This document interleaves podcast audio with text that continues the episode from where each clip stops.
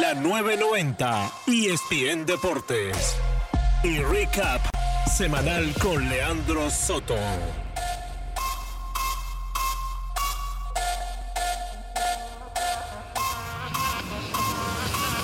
Resumen semanal.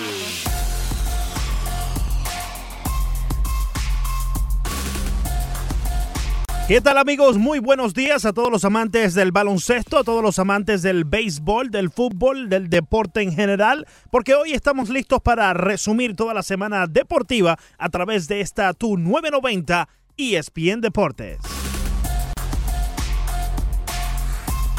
Hoy sábado 13 de julio de este 2019, como ya les mencionaba, listo para resumir la semana deportiva, todo lo que aconteció aquí en el estudio de la 990 con Fernando Arriaza, Broderick Serpa en el menú deportivo, quien les habla Leandro Sotro y también con Ricardo Montes de Oca en el Rush Deportivo. Esta semana fue sencillamente espectacular. Compartimos eh, con David Concepción, compartimos también con Harold Martínez, exjugador de la Universidad de Miami y también Jugó en las ligas menores del equipo de los Phillies de Filadelfia. En sí, compartimos con diferentes voces. También estuvo Fernando Álvarez hablándonos sobre este juego de estrellas y el home run derby. Octavio Sequera estuvo con nosotros, Francis Romero, en fin, un sinnúmero de colegas que estuvieron llevando la noticia deportiva a lo largo de la semana. Como siempre, recordándole las redes sociales, arroba sotoleandro-bajo en el Instagram y en el Twitter. Así me puedes seguir para llevar eh, toda la información. Siempre tengo buenas notas ahí con los peloteros, eh, siempre dando la opinión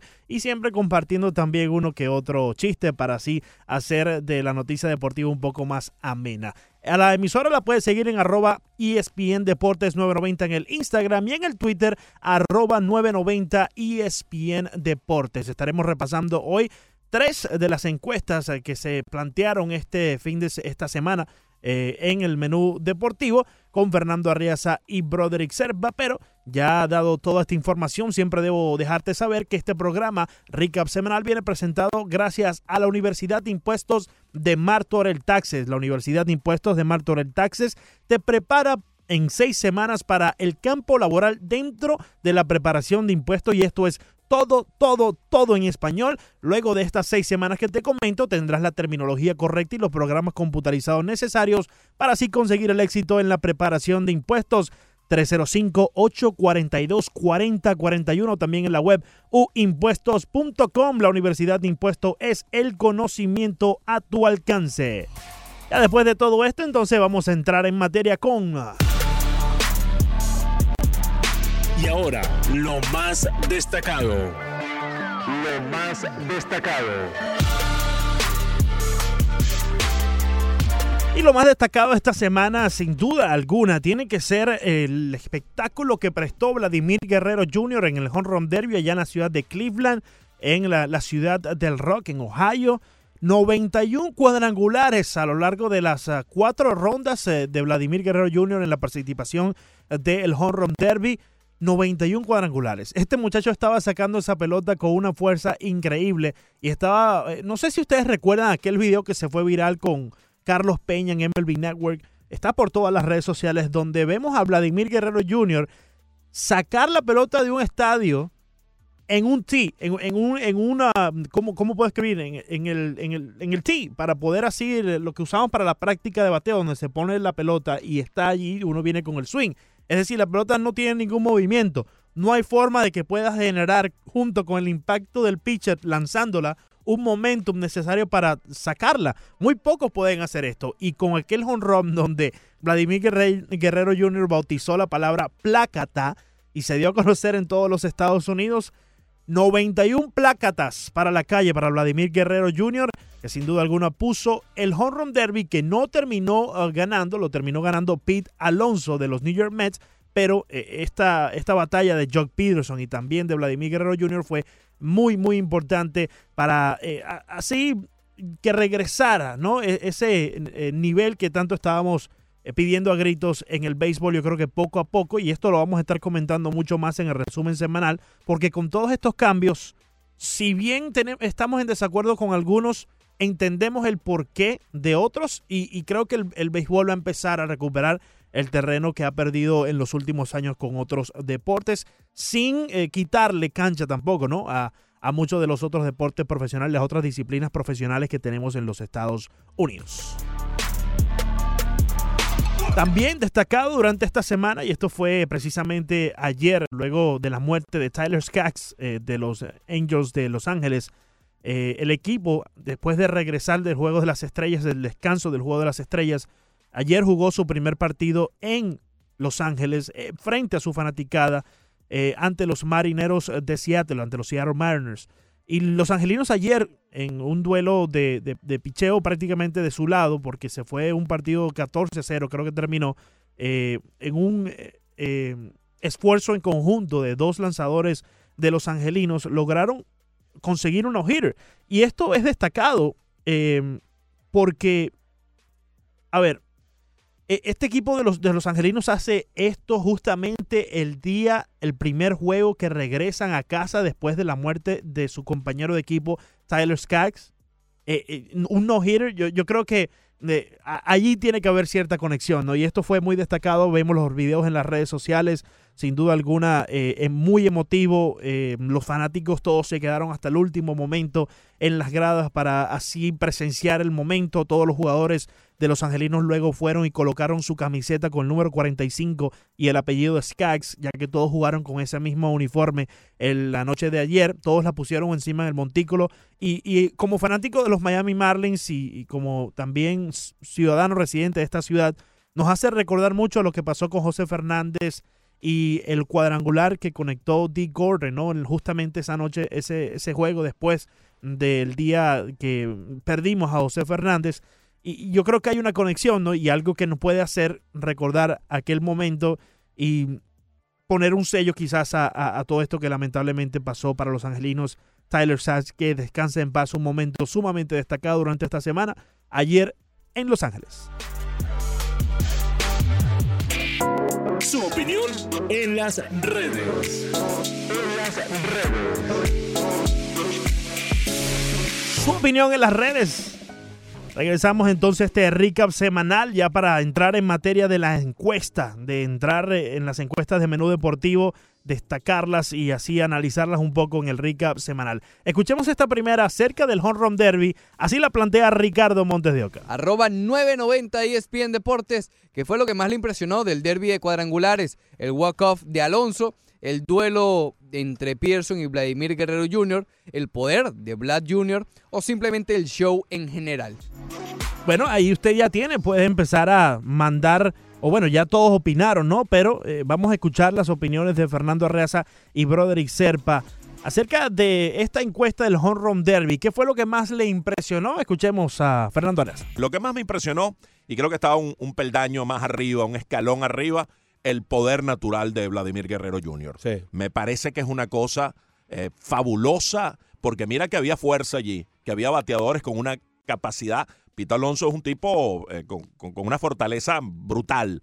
Eh, pero incluso Vlad, Vlad, Jr. está un peldaño, me parece a mí, y las mediciones parecieran confirmarlo así, un peldaño por arriba. Así que el poder natural de Vladimir Guerrero Jr. fue lo, para mí lo más impactante de ayer, más allá de sus 91 jonrones, era la facilidad y la contundencia especial con la cual salían sus batazos.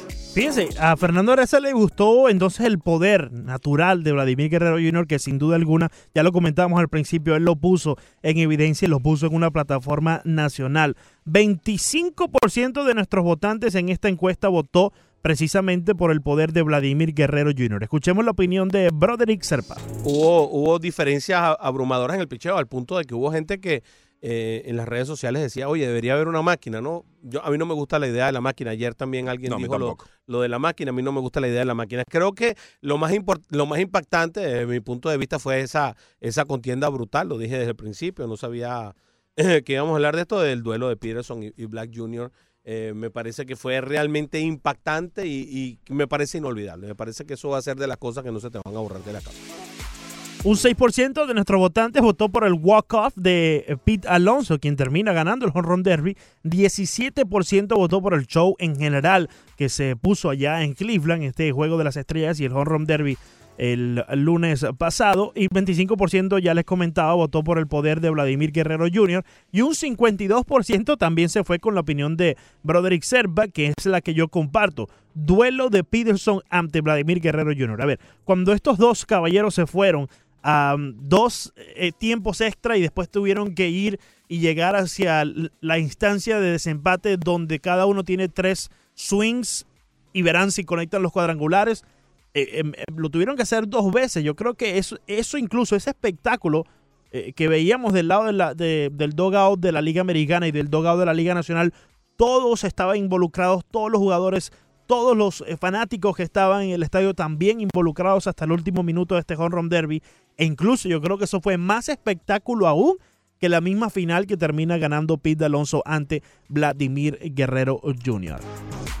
Bien, pasemos a la próxima encuesta. Líderes divisionales en la Liga Americana en esta segunda mitad. ¿Cómo quedarán? ¿Qué cree usted va a pasar con los líderes divisionales en la Liga Americana durante la segunda parte de la temporada? ¿Se sostienen como están o cuál ve más propenso a caerse? Y las cuatro opciones son las siguientes. La primera, se sostienen los tres líderes, caen los Yankees, caen los Mellizos o caen los Astros de Houston. Arroba 990 ESPN Deportes, vaya bote y le da retweet.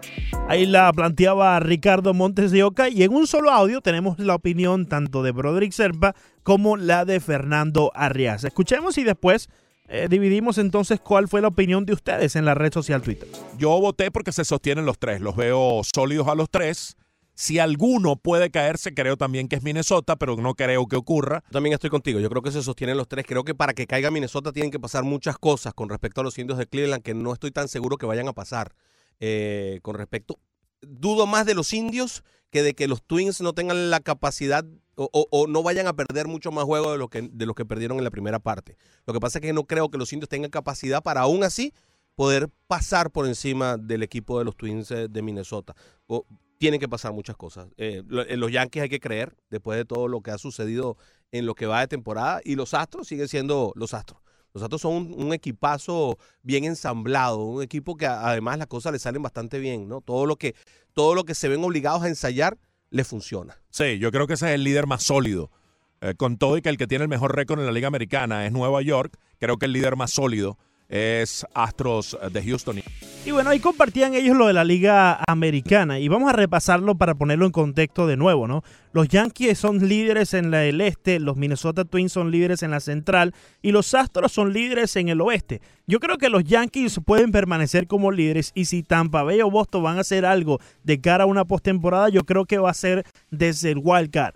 Minnesota, mm, ya voy a regresar a ese punto porque veo los Astros de Houston que también van a estar sembrados en el oeste y así avanzar para la postemporada sin eh, eh, duda alguna, ya que tienen seis juegos de ventaja por encima de los Atléticos de Oakland y estoy seguro que en esta segunda mitad de la campaña van a sacarle mucha más ventaja al equipo verde de los Atléticos. Ahora, regreso al punto de los Twins, porque aquí es donde yo basé mi voto. Yo pienso que los Twins de Minnesota es el equipo que puede caer porque no han reforzado su picheo, tienen el bateo, pero cuando ya llegamos a instancias de postemporada, cuando ya estamos hablando de em, llegar y ganar en la postemporada, yo creo que vas a necesitar del picheo que tienen tus rivales y no tienes tú. Así que creo que los Cleveland Indians, que sí tienen un mejorcito picheo que los Minnesota Twins, si lo refuerzan y los Twins no lo refuerzan mejor que ellos, pueden desplazarlos, ya que tienen el, honor todavía y tienen la ventaja de que han sido el líder en esta división en los últimos 2-3 años. Es decir, que pueden usar eso como inspiración y regresar a la cima. Es mi opinión. Pienso que los Twins de Minnesota, si no eh, rectifican su picheo, si no lo eh, fortalecen, pueden ser el equipo de los que tengan el liderazgo en este momento, caigan no quiere decir que Minnesota no tenga la oportunidad de clasificar porque también estarán en la de cara a un wildcard. Ahorita mismo tienen alrededor de 6-7 juegos de ventaja por encima de los Cleveland Indians. Pero si no refuerzan el picheo, esa ventaja puede disminuirse cuando ya entremos en la chiquita de la temporada. 4% de ustedes votó por los Astros de Houston, que este equipo ni nadie piensa en verdad que que pueden ser el equipo que, caigan después de ser líderes a lo largo de una mitad de temporada. 8% piensa que los Yankees de Nueva York, un 33% piensa que los Twins de Minnesota caen y un 55% piensa que tres de estos líderes se sostienen, es decir, se sostienen los tres. En Twitter está la pregunta, ¿cuál es la mejor dupla de la NBA? De no aparecer su opinión, pues cítela. Las opciones son LeBron James y Anthony Davis, esa es la primera, Kawhi Leonard y Paul George, Kevin Durant y Kyrie Irving, o James Harden y Russell Westbrook. Ahí la escuchaban, la planteaba Ricardo Montes de Oca. Ya después de que se movieron las fichas y la NBA, digamos que consiguió un equilibrio, ya hay un balance. ¿Cuál es la mejor dupla en la NBA? Escuchemos la opinión de Fernando Arreaza. Pero yo creo que LeBron se va a repotenciar. Yo creo que LeBron va a tener a, a sus 34, 35 años otro año en el nivel que ha caracterizado su carrera.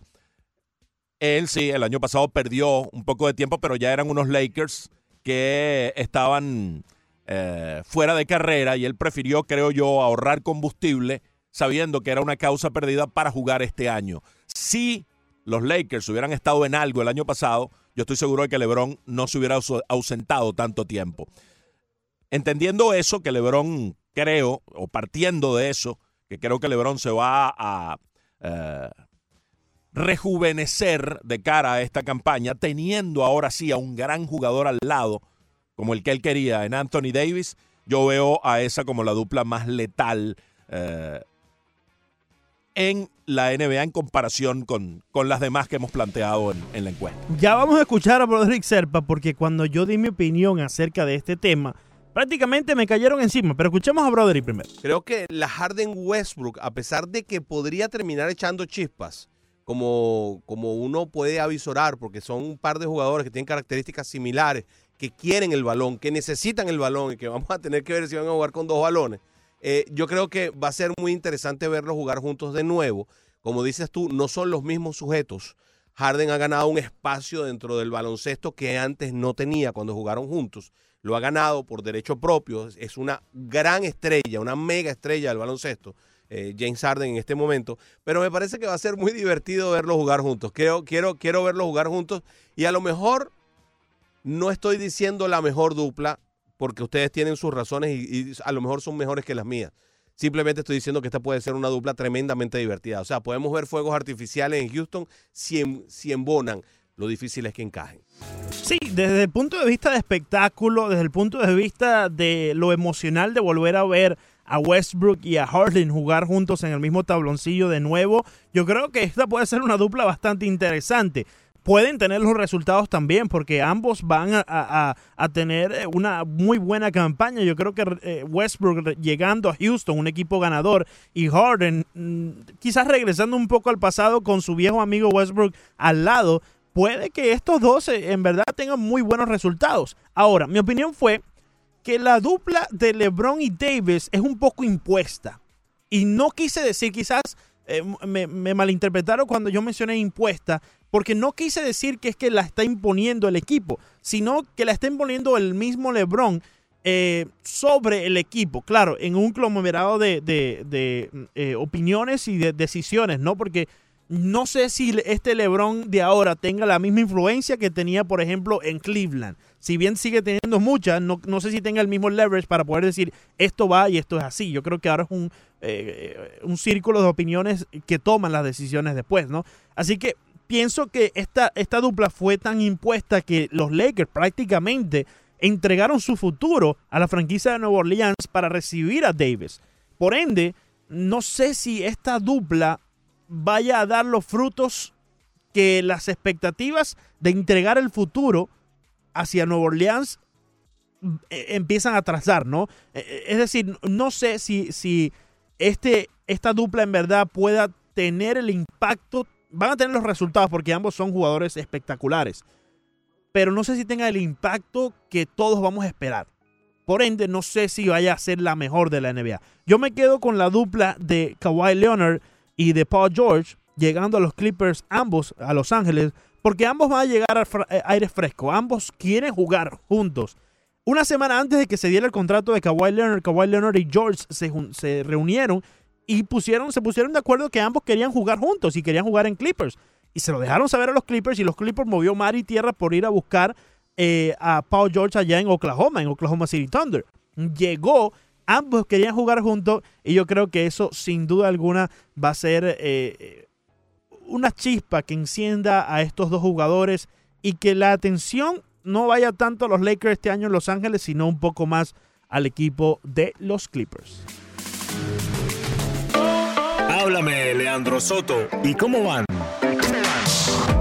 Y bueno, este como van de esta semana será bastante corto porque los Marlins solo han jugado un partido esta semana. Ganaron ayer ante los Mets de Nueva York en el primer juego, eh, regresando del descanso del juego de las estrellas ante los Mets, ya abriendo con, eh, de cara a partidos entre equipos de división. Hoy los Marlins estarán en eh, el Marlins Park ante los Mets para el segundo juego de la serie de tres a las 6 y 10 de la tarde. Zach Gallan, el novato, estará en montículo por el equipo de la ciudad con récord de 0 y 1 y efectividad de 4.50. Ayer, ya te mencionaba, los Marlins ganaron 8 por 4 ante los Mets de Nueva York y Caleb Smith lanzó muy bien 6 innings uh, entregados, 3 hits, 2 carreras, ninguna fue limpia, 5 bases por bola y 6 ponches. Oye, hay que ir a ver este equipo allá en el Marlins Park.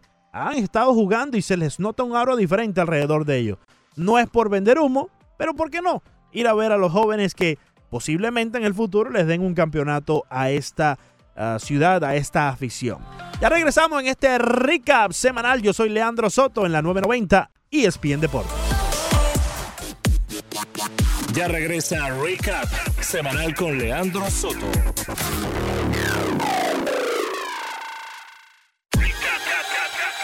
Estás escuchando Recap semanal con Leandro Soto a través de la 990 ESPN Deportes.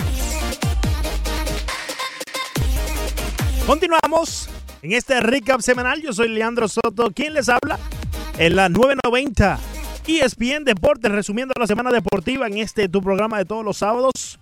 Recap semanal, siempre recordando las redes sociales, arroba Soto Leandro guion bajo, arroba ESPN Deportes 990 y también el Twitter arroba 990 ESPN Deportes. Mi querido amigo, antes de que ya entremos en materia del resumen semanal que está cargado de información y también de mucha opinión deportiva, debo comentarte acerca de la Universidad de Impuestos de Martorell Taxes.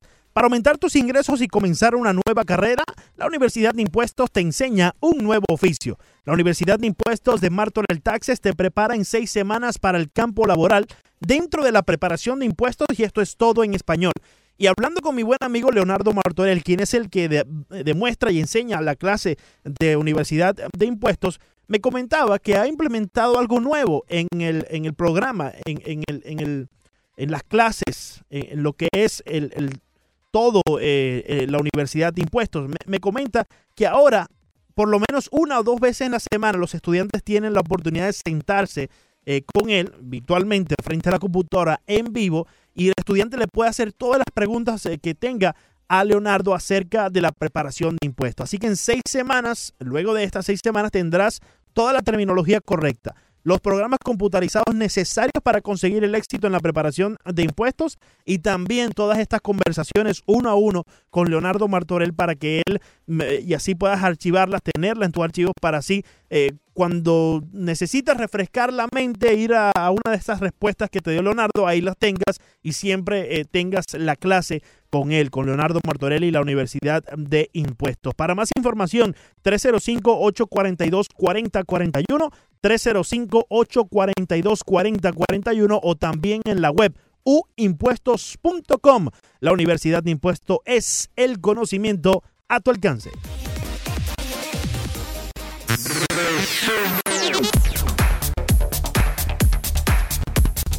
Resumen semanal. Y bien, entremos ya en materia deportiva con el resumen semanal.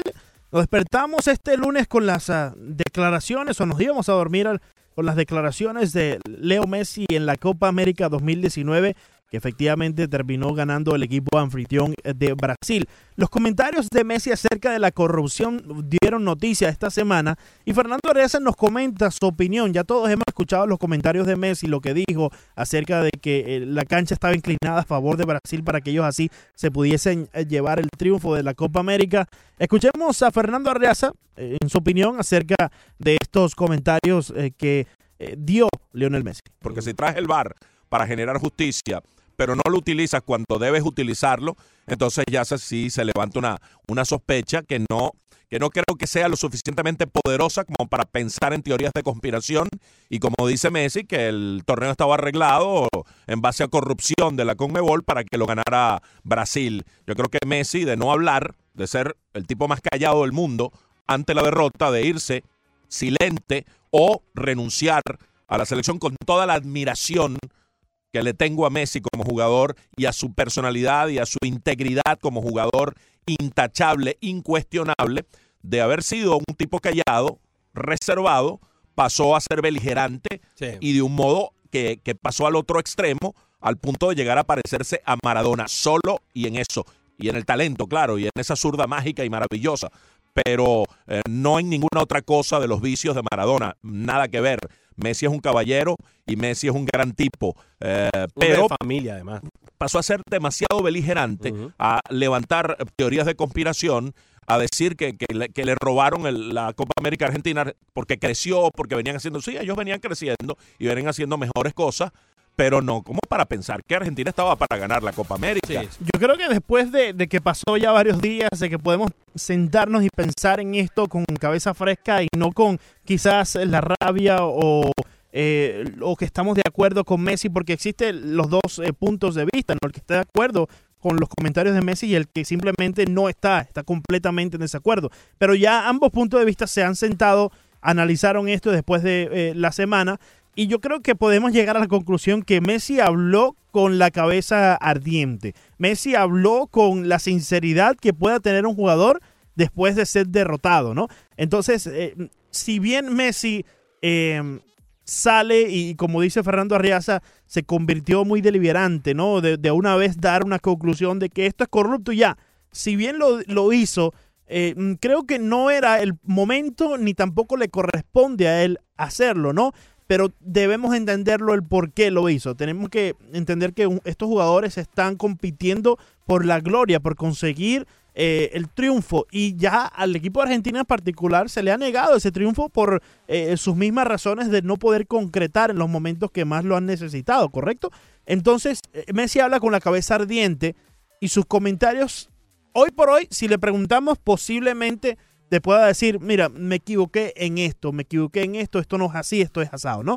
Pero escuchemos, ¿por qué pasa esto, Fernando Arias? ¿Qué creo yo que pasa? Que hay ausencia de liderazgo en Argentina, que Lionel Scaloni no es un líder. Eh, si alguien va a decir ese tipo de cosas, tiene que decirlas el técnico. Pero Scaloni, si fuera Bielsa o, si fuera eh, el propio Tata Martino, uno de estos técnicos, eh, estos de, carácter, de, recorrido, van y le dejan eso a él para que él absorba lo que venga después. Entonces tiene que salir Messi porque tampoco está Mascherano, tampoco está un jugador de esos de, de, carácter y tiene que salir Messi a hacer una, una función que no le queda, no le corresponde, no creo que le corresponda, y menos en la manera en que lo hizo. Creo que se equivocó, lamentablemente, eh, eh, en esa actitud el gran, el gran Leo Messi. Y ahí está, ¿no? Yo, yo creo que eso es exactamente lo que pasa con el equipo de Argentina, tanto en la cancha como fuera, porque nos lo demuestra con estos comentarios Lionel Messi.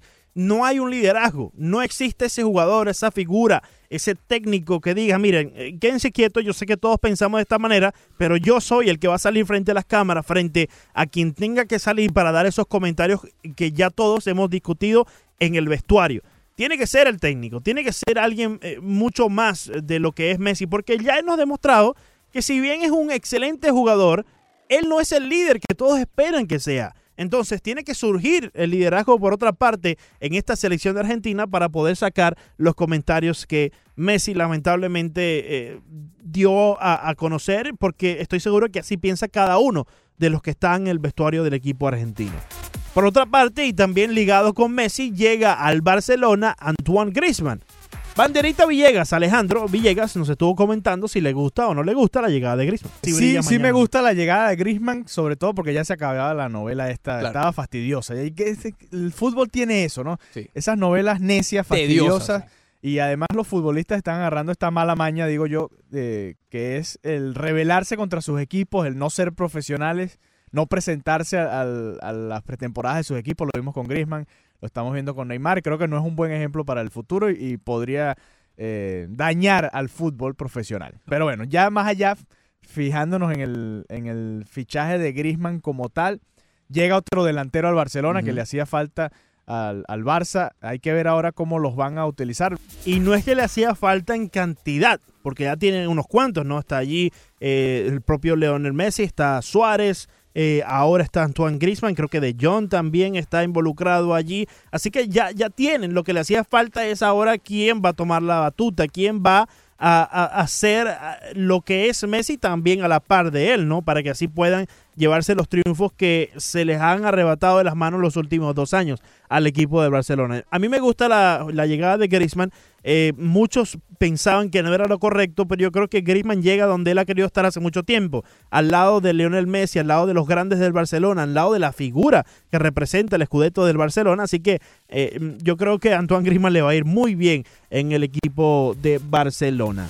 Pasamos entonces al béisbol de las grandes ligas y ya estábamos hablando al principio del programa acerca del Home Run Derby. David Concepción estuvo esta semana con Menú Deportivo Fernando Arreas y Broderick Serpa y estuvo comentando, lo vamos a escuchar en la voz del atleta en el próximo segmento, pero eh, eh, quería agarrar esta parte de, de su entrevista y resaltar algo muy importante que todos estuvimos de acuerdo cuando lo mencionó aquí en la mesa. Yo creo que demasiados minutos para batear yo creo que ese mm. muchacho, ojalá no le vaya a hacer daño en el resto de lo que sigue la temporada.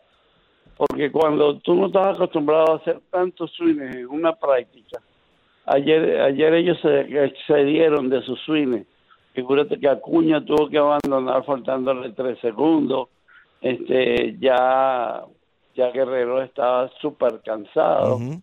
Y yo creo que hay que bajarle un poco los minutos porque o lo puede lesionar o le hacer daño cuando empiece la temporada otra vez. Y estoy sumamente de acuerdo, tanto como estuvimos todos aquí en la mesa y estoy seguro que muchos de ustedes también están de acuerdo con la opinión valiosa de David Concesión. Ya para la última final, David, eh, eh, eh, perdón, Vladimir Guerrero Jr. y también Pete Alonso estaban bateando por cuatro minutos. A ver, cuando tú vas a batear un turno al bate normal en un juego, no estás haciendo swing constantemente y si los estás haciendo, por lo menos hay un interlude, ¿no? Hay un, hay un intermedio entre swing y swing. Cuando estás en la práctica de bateo, no estás haciendo swing tras swing, swing tras swing. Estás haciendo 10, quizás 11 swings eh, consecutivos. Tomas un descanso significante porque tienen que batear todos los que están en la ronda y después te toca batear de nuevo. Aquí tienes que batear por 5, 4, 3 minutos de manera consecutiva dando el mayor esfuerzo en cada swing porque el objetivo es sacar la pelota del parque. Entonces yo creo que por ahí vienen las cosas de que muchos jugadores no han querido participar en este home run derby y creo que las grandes ligas debe de reducir el tiempo que tiene cada bateador para batear porque incluso le agregaría un poco más, es más rápido eh, la expectativa de cuántos va a conectar cada bateador, ¿no? Por otra parte, en Menú Deportivo estuvieron comentando acerca del revolú que se formó entre Bro Manfred y Justin Verlander acerca de la pelota que tiene su juguito. Vamos a escuchar. Y ese tema de Verlander, brother, que es interesante. Yo creo que él destapa una caja de Pandora allí con lo de las pelotas. Él saca cuentas y dice que Rod Manfred llegó como comisionado y dijo el béisbol tiene que ser más ofensivo y al año siguiente comenzaron a cambiar las pelotas. Eh, la pelota tiene una costura menos gruesa, tiene un cuero que pareciera facilita que vuele más, que cree menor resistencia eh, al, desplazarse. Y Verlander, con todo y su dominio extraordinario, que lo tiene como candidato al Sayón, es uno de los lanzadores que ha recibido más honrones en lo que va de campaña. Lo que pasa es que ha minimizado el daño porque casi todos los honrones han sido, o buena parte, solitarios. Pero igual ha sido víctima del, del honrón en esta campaña el derecho de los Astros. A pesar de que tiene 2.98 de efectividad y 10 victorias, 4 derrotas en la temporada, en 19 aperturas, y ha lanzado ya 126 innings y dos tercios, con un whip de 0.81. Vaya, cada vez que le dan, parece que cada vez que, cada vez que le conectan, parece que se va a ir la bola, ¿no? En, un momento determinado. Ya en este momento tiene 26 cuadrangulares. El año pasado tuvo 28 durante toda la temporada en 214 innings y su máximo de carrera son 30 cuadrangulares recibidos y los recibió en el 2016 cuando lanzó 227 innings. Y es que los honrones han venido incrementando en las grandes ligas. Y precisamente con este próximo audio de Fernando Arriaza, él nos pinta una eh, imagen que nos hace entender cómo han venido incrementando concretamente con números los cuadrangulares en las grandes ligas. Pero en aquellos años, la cifra de jonrones totales era en el 99, 5.528. Mm. En el 2000, 5.623. Y en el 2001, 5.458. Porque estaban los que daban muchos honrones y los que no daban. Exacto, porque eh, ahora todo el mundo da entre 15 a 25 honrones. Muchos dan más de 20 y no tantos dan más de 50 porque también es verdad, eh, la, cifra de bateadores de 40 y más honrones o 50 o más está reducida a un Giancarlo Stanton o a un Aaron Judge hace un par de años. Pero muchos dan entre 20 y 30 cuadrangulares. Entonces la cifra global se ha engordado por estos que dan entre 20 a 30. Porque fíjate, estamos hablando de un tope en aquellos años de los esteroides, donde se inflaron esas cifras en teoría por aquello, la cifra tope fue 5.623 cuadrangulares. Y al paso que va la liga ahora mismo, se conectarían 6.634. Es decir, mil más, mil honrones más respecto a aquellos años, finales de los 90, principios de los 2000. Y en verdad hay que verle la cara a mil cuadrangulares más en las grandes ligas con respecto a todos esos años. Y tomo un punto que decía Fernando Arreaza brevemente antes de pasar al próximo tema, porque eh, como digo, ya eh, en esta ya no vemos los bateadores que antes conectaban 40, 50 cuadrangulares, con excepción de Stanton, con excepción de Aaron Judge, ¿correcto? Y de, algunos otros en las grandes ligas que tienen la capacidad de ser sluggers hasta, ese, em, hasta esa magnitud de la palabra. Pero hoy en día vemos muchos bateadores, y como no lo veíamos en el, en el pasado, hoy en día vemos muchos bateadores que conectan 10, 15, 20, 25 por allá, 13 por aquí, 17 por otro lado. Entonces, eso va aumentando la cantidad de cuadrangulares que se está eh, eh, acumulando a lo largo del tiempo en las grandes ligas y en las temporadas eh, que han destacado aquí en este audio Fernando Arreaza. Por eso, porque ahora cualquiera te conecta cuadrangulares. Antes no veíamos a un Marvisquel conectando cuadrangulares. Ahora vemos a, no sé, dime cualquiera, conectando 10, 15, 12, 13 cuadrangulares. Y eso va aumentando y que antes ese tipo de bateadores no conectase más de cuatro cuadrangulares en una temporada y ahora sí lo está haciendo, yo creo que afianza la teoría de Verlander cuando él dice que la pelota tiene su juguito. Yo entiendo que se está buscando, entre comillas, la justicia.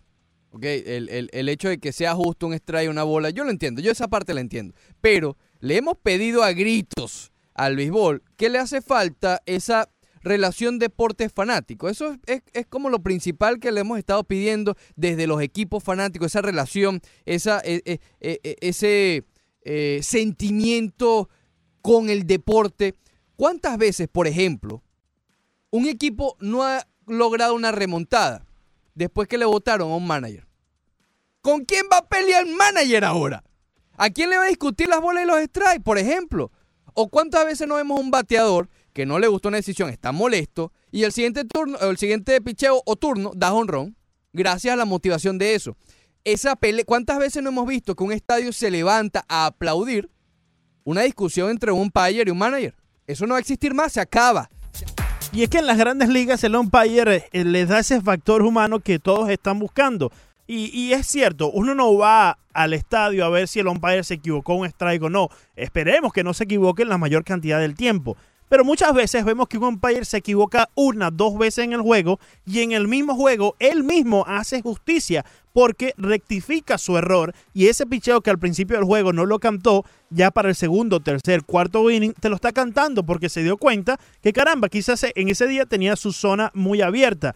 Y eso le agrega un factor humano muy importante al juego porque también está eh, obligando al pitcher a que se adapte a ciertos factores que van pasando en el juego en el mismo momento y en ese mismo momento se va haciendo la justicia. Así que agregarle un robot, que no es un robot, prácticamente el umpire va a seguir atrás del catcher allí, pero va a tener un audífono tipo bar que le va diciendo strike, bola, strike, bola.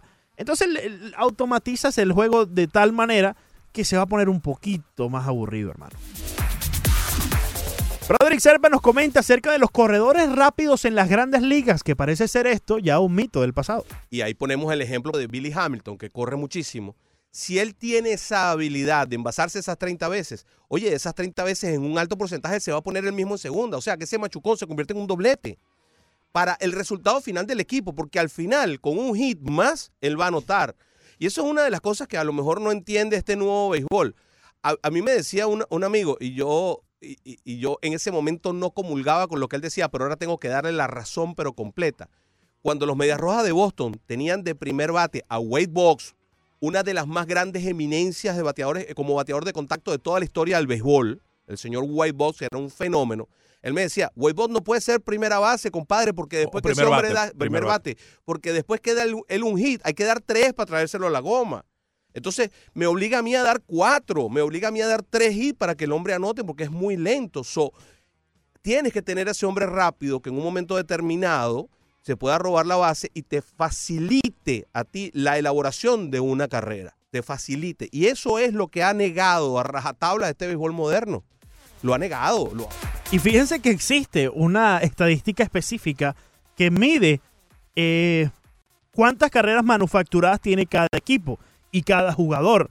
Una carrera manufacturada es una carrera que entra eh, después de una acción que hizo el bateador eh, o el corredor, es decir, si cerró una base, eh, si hay un roletazo más no un hit que hace que el corredor avance, es decir, si el corredor avanza de primera a segunda o de segunda a tercera o de tercera a home, debido a una acción de juego tal como un roletazo, un robo de base, un wild pitch que él, el catcher bloqueó y se fue hacia la derecha y el catcher intentó eh, tirar hacia tercera, segunda para, eh, y, el, y, el, corredor termina robándose la base. Esa carrera es una carrera manufacturada, esa carrera que entró por una acción de juego que obligó al, al corredor en ese momento a avanzar 90 pies. Eso ya no lo estamos viendo tanto en las grandes ligas. Cada vez, y esto lo comenta muy bien eh, nuestro buen amigo Francis Romero en su nuevo podcast Corazón del Juego bajo el network de 5 Razones Podcast. Em, él comenta muy bien acerca de las carreras manufacturadas. Les invito a que eh, vayan a escuchar ese podcast en 5 Razones eh, Podcast. Eh, lo puedes encontrar en cualquier plataforma porque él explica muy bien cómo ha disminuido las carreras manufacturadas en las grandes ligas. Y esto nos ha dejado con un juego que ya prácticamente no se roban bases, ¿no? Pasamos rápidamente al básquetbol porque el Miami Heat, si bien no adquirió a Westbrook después de tantos rumores, el Miami Heat hizo cosas impresionantes en esta temporada muerte, así nos lo comenta Ricardo Montes de Oca. Pero si esto logra ocurrir, yo creo que sería uno de los movimientos más impresionantes de Pat Riley desde que llegó al Miami Heat. Comenzar una agencia libre con un tope salarial negativo y terminar con dos estrellas que están en el top 15, top 20 de la NBA Sería realmente admirable. Admirable.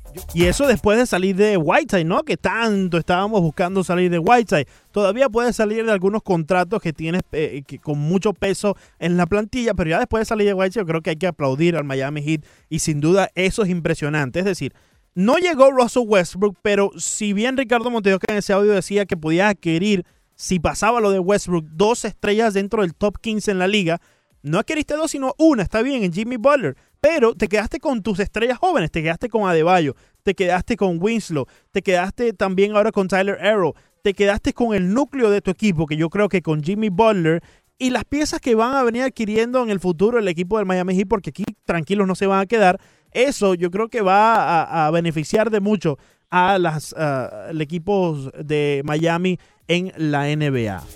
Russell Westbrook entonces no llegó al Miami Heat, se va hacia Houston. Eh, estaba pidiendo el equipo de Oklahoma City eh, la vida y un poco más de la próxima. Y el equipo del Miami Heat no se lo quiso dar. Houston sí lo aceptó. Y todos estos movimientos, eh, todos estos movimientos, según Broderick Serpa en este audio que vamos a escuchar a continuación, tienen que ver con el tope salarial. Escuchemos el porqué, Broderick. Oye, una de las cosas que más me llama la atención, Fernando, de esto que sucedió en esta temporada muerta, que fue demasiado viva es que fue el mercado, no fueron los reglamentos, no es la NBA interfiriendo, no es una componenda, no. Fue el propio mercado, es el mismo mercado y las reglas del mercado las que están haciendo que los equipos se, redistribuyan de una manera completamente diferente. Han sido las negociaciones directas, ha sido el tope salarial, que es siempre, y me encanta el tope salarial, yo creo que el tope salarial debería imponerse en todos los deportes, porque el tope salarial te da esto, ¿no? Eh, una, cierta paridad que, que, te sale de adentro y esa redistribución me parece fantástica porque es el mercado el que la está haciendo, es la propia NBA desde sus cimientos, desde la base, la que está haciendo que todo se redistribuye y todo se mueva y, hace que no hayan pirámides, que la pirámide se desmorone, como se está desmoronando la de los Golden State Warriors, y empiece a bajarse y empiece a distribuirse el talento en todas partes más o menos de una forma equitativa. Y es prácticamente utópico pensar que pueda pasar en las grandes ligas, pero imagínese un tope salarial en la MLB. Esto obligaría a que estrellas tal como Mike Trout, estrellas tal como Giancarlo Stanton y Aaron Josh estén en constante movimiento a lo largo de la liga, ¿no? Porque eh, equipos tienen que cumplir con los topes salarial. Es utópico pensarlo porque la Asociación de Peloteros ha estado en contra de un tope salarial en la liga desde que el béisbol es béisbol. Y en el próximo convenio laboral de la Asociación de Peloteros y las grandes ligas, yo creo que algo similar se va a implementar para así distribuir mejor la competitividad en la liga. Ya regresamos en el Recap Semanal. Yo soy Leandro Soto. Estás escuchando la 990 y ESPN Deportes. Ya regresa Recap Semanal con Leandro Soto.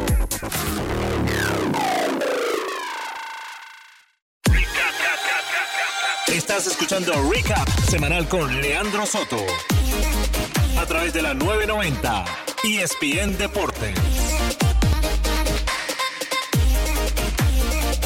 Continuamos en el recap semanal, este recap semanal que ha estado sencillamente espectacular hoy, sábado 13 de julio, a través de la 990 ESPN Deportes. Quien te habla, Leandro Soto. Y ya en este último segmento, la voz del atleta, estaba ansioso a llegar aquí porque vamos a contar con la voz de David Concepción que nos da en este eh, audio que tuve que cortar un poco para que así eh, pudiéramos disfrutar un poco de él. La entrevista completa la pueden encontrar en el YouTube de la 990 ESPN Deportes. Vas a YouTube y donde dice buscar, simplemente pones 990 ESPN Deportes. Allí puedes disfrutar no solamente de esta entrevista de Menú Deportivo, Broderick Serpa y Fernando Arreaza con David Concepción, sino también con la entrevista que tuvimos este, esta semana con Harold Martínez de la Universidad de Miami, ex jugador de la Universidad de Miami en el béisbol. También jugó en la organización de los Phillies de Filadelfia. Hablamos con él esta semana, tenemos mucho material allí. Pásate por el YouTube de la 990 ESPN Deportes. Pero sin más preámbulo, ya vamos a esta última parte del recap semanal. David Concepción con nosotros eh, después de la entrevista en Menú Deportivo con Fernando Arriaza y Broderick Serpa. La voz del atleta.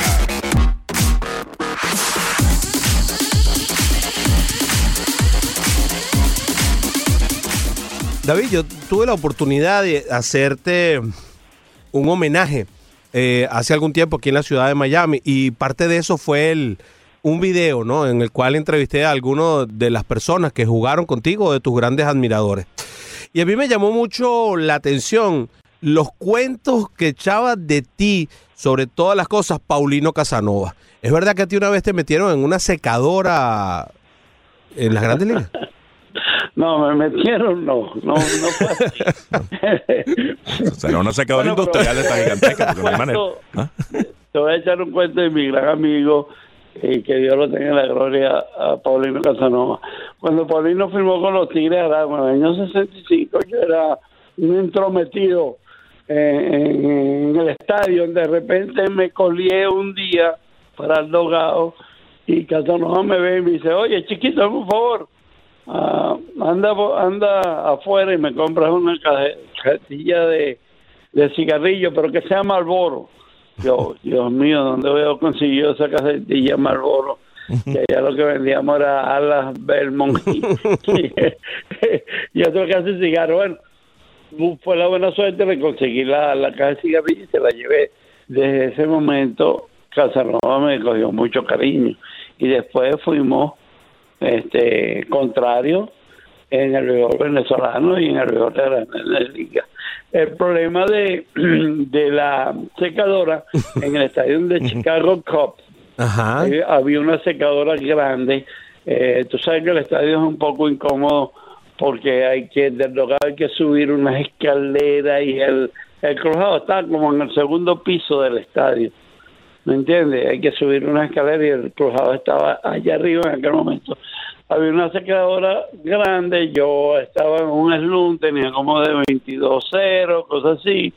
Estaba dando bajito, era temprano en la temporada, haciendo un frío duro en Chicago. Y le digo a los compañeros míos, me voy a meter aquí en esta secadora para ver si me caliento. Alguien tocó la, cerró la puerta y tocó la secadora, pero con una secadora tan vieja que se prendió sola. y, di cuatro vueltas ahí que me quemé el pelo, me quemé los brazos. Ahí me contaron que fue Tani Pérez, oíste, me contaron. Qué cuento tan bueno eso. Tani lo, Tani lo veo yo aquí en Miami todo el tiempo y él dice que no fue. lo niega hoy día. Y, entonces hasta hoy día el que fue fue Pat Zachary. Entonces Pat Zachary Ese era un pitcher, ¿no? Fue él. ¿Ah? Zachary era un pitcher.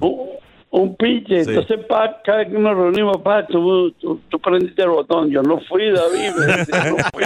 O sea, y hasta el momento yo no sé quién prendió la secadora. Ninguno se ha delatado. Pero lo bueno fue que ese día metí tres y. Ah, bueno. ¿Te calentaste? Ajá, entonces cuando volví a Chicago, querían que me metiera en la secadora, traerlo, usted tan loco. bueno, David Concepción tuvo nueve juegos de estrella, con quien hablamos, nueve y más valioso del, del, juego de las estrellas del 82, que como tú acabas de decir fue tu último y vaya, vaya manera de, despedirte de los juegos de estrellas, David. Pero de los anteriores, vaya, eh, y todavía es más difícil la memoria, porque el primero fue por allá por 1973. ¿Qué recuerdos te vienen a la memoria de, de distintas etapas de tus participaciones en el juego de estrellas? No, el año 1973 no pude participar en el Juego de las Estrellas. Pero te llevaron. Porque eh, no, yo fui seleccionado. Sí, correcto. El, último día del juego, día domingo, teníamos la maleta lista para irnos. Creo que era en Nueva York el partido, no recuerdo dónde era. Y me fracturé la pierna izquierda en el séptimo inning mm. del juego. Uh. Y no pude hacer el equipo. El año 74 tuve una temporada muy buena, pero no me llevaron. ¿Verdad? Eh, fue, la prensa fue criticada, que porque no me habían llevado. Estaba bateando ocho honrones, tenía cuarenta y pico carreras empujadas para Julio y no no fui seleccionado. Bueno, entonces fui al 75 en Milwaukee que por cierto el primer rolling que me dieron me lo dio Hancheiro. Imagínate. Me dio un short bound, un short bound durísimo que casi me sienta, pero le estaba jugando un poco cargado hacia tercera y lo pude sacar de abajo. David, tú eres un hombre que has visto muchísima pelota. Eh, ¿Ha cambiado el béisbol de una manera muy apreciable. ¿Este béisbol es completamente diferente al que tú jugabas o, es simplemente una apreciación que tiene uno que lo ve desde afuera? Mira, yo creo que ha cambiado mucho en la en la fortaleza de, los peloteros. bueno, el replay ha hecho el juego un poquito, este, un poquito como más más exacto en la jugada, ¿verdad? Porque te dan la jugada que este se ha evitado que el pelotero sea lesionado, ¿verdad? La jugada doble play, tú no puedes ir para arriba del corredor, el queche tiene que estar fuera de la línea si no tiene la pelota, pero sí han mejorado la pelota, han mejorado el bate, los peloteros están más fuertes. ¿Por qué? Porque yo creo que la emoción del juego es el jonrón. Y si tú no metes jonrones, no vas a meter gente en el estadio. El jonrón y un buen picheo llevan al fanático al estadio. El trofeo de la semana. Ahí escuchaban entonces ustedes a David Concepción en un poco de lo que pudimos compartir ustedes eh, con ustedes aquí en el Recap Semanal. Ya les mencionaba que para escuchar la entrevista completa pueden entrar al YouTube de la 990 ESPN Deportes, sencillamente imperdible esa entrevista con David Concepción, donde se incorpora el mismo dentro del top 20 de los mejores shortstop en la historia del deporte del béisbol. El trofeo de la semana, sin duda alguna, se lo vamos a dar a Justin Verlander. ¿Por qué? Por levantar su voz y dejarle saber las cosas a Rob Manfred. Le dijo que la pelota tenía su juguito. Y efectivamente, los números, yo creo que eh, extraoficialmente lo demuestran, ¿no? Ya lo comentamos en el resumen, la manera que han incrementado los cuadrangulares es sencillamente eh, espeluznante lo que está pasando. Mil cuadrangulares más esta eh, temporada, mirando lo que ha pasado en los años anteriores, ¿no? Bueno, ya eso lo habíamos comentado en el resumen semanal y sin duda alguna lo estaremos comentando a lo largo de esta próxima semana en las 9.90 ESPN Deportes. Amigos, no, no olviden eh, los eh, juegos del día, hoy los Marlins se enfrentan el segundo de, ser, de, la serie de tres ante los Mets de Nueva York a las 6 y 10 de la tarde. Zach Gallen estará en Montículo por el equipo de Miami con récord de 0 y 1 y efectividad de 4.50. Y el domingo los Marlins también en el terreno ante los Mets de Nueva York a la 1 y 10 de la tarde. Sandy Alcántara en el Montículo por los Peces con récord de 4 y 8 y efectividad de 3.82. Yo me despido por esta vez, pero nos reencontramos el lunes en el Ross Deportivo, en la 990 ESPN Deportes, Ricardo Montes de Oca y un servidor. Y después en el menú deportivo, Fernando Arreaza y Broderick Serpa. Siempre, siempre, siempre por la 990 ESPN Deportes.